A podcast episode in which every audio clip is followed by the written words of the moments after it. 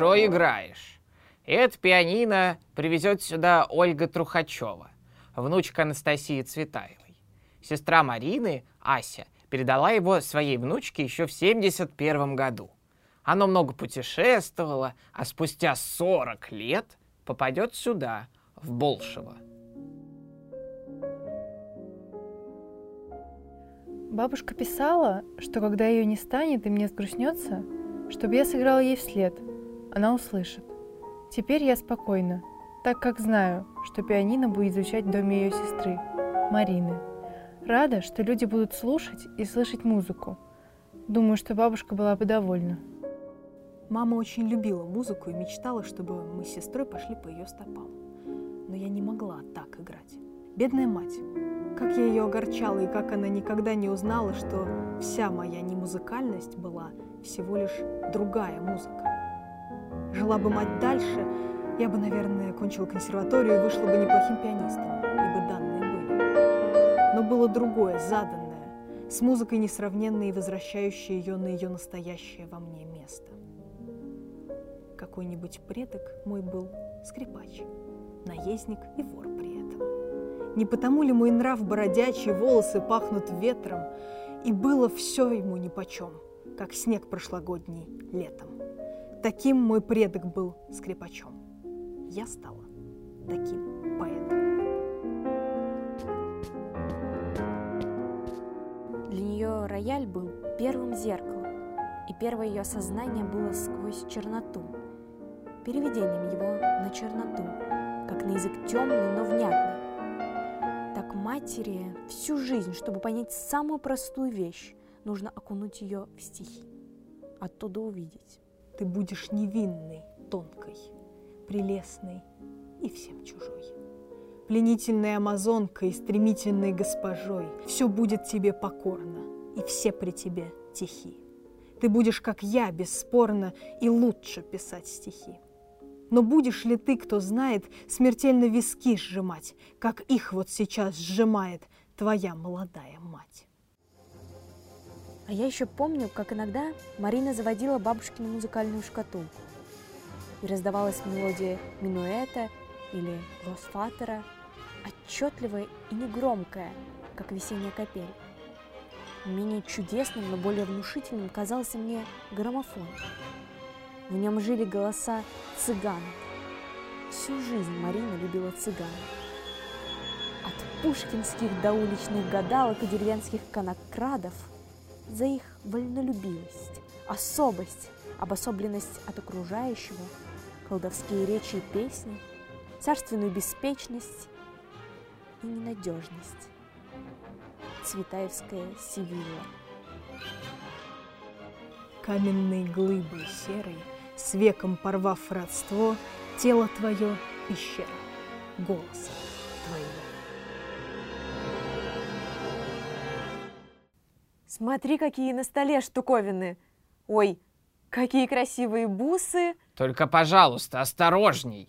Помню, мама рассказывала, как купила эти бусы. Была середина осени, солнце только-только вышло после проливного дождя. Свежо. Марина шла по блошиному рынку и вспоминала о Чехии.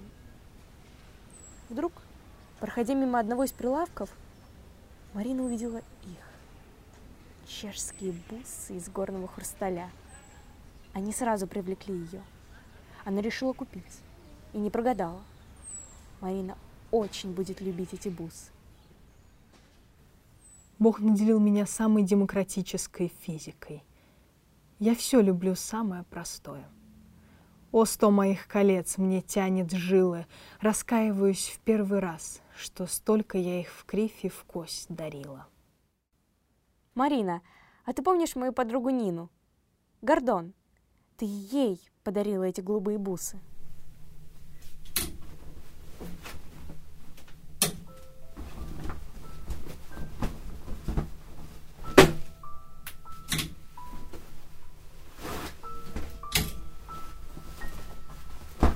Я очень хорошо помню, Аля, как в первый раз увидела твою маму.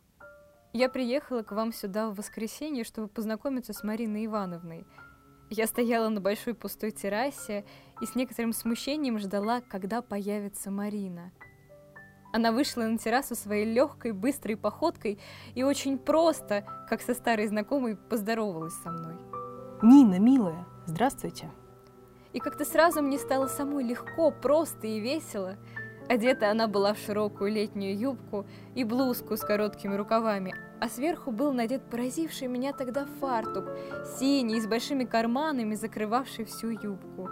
Была она очень изящная, волосы, по-моему, уже тогда сильной сединой, коротко стрижены, лицо молодое, чуть холодноватое и очень строгое, взгляд внимательный, пытливый, как живую вижу ее сейчас перед собой. Нина, подождите. Возьмите эти бусы. Они очень подойдут к вашим глазам.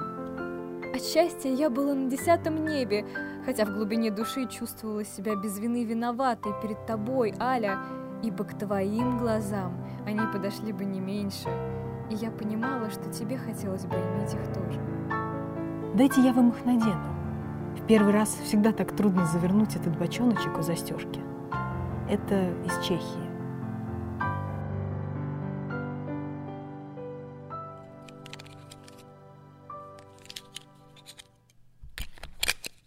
Осторожней, не урони.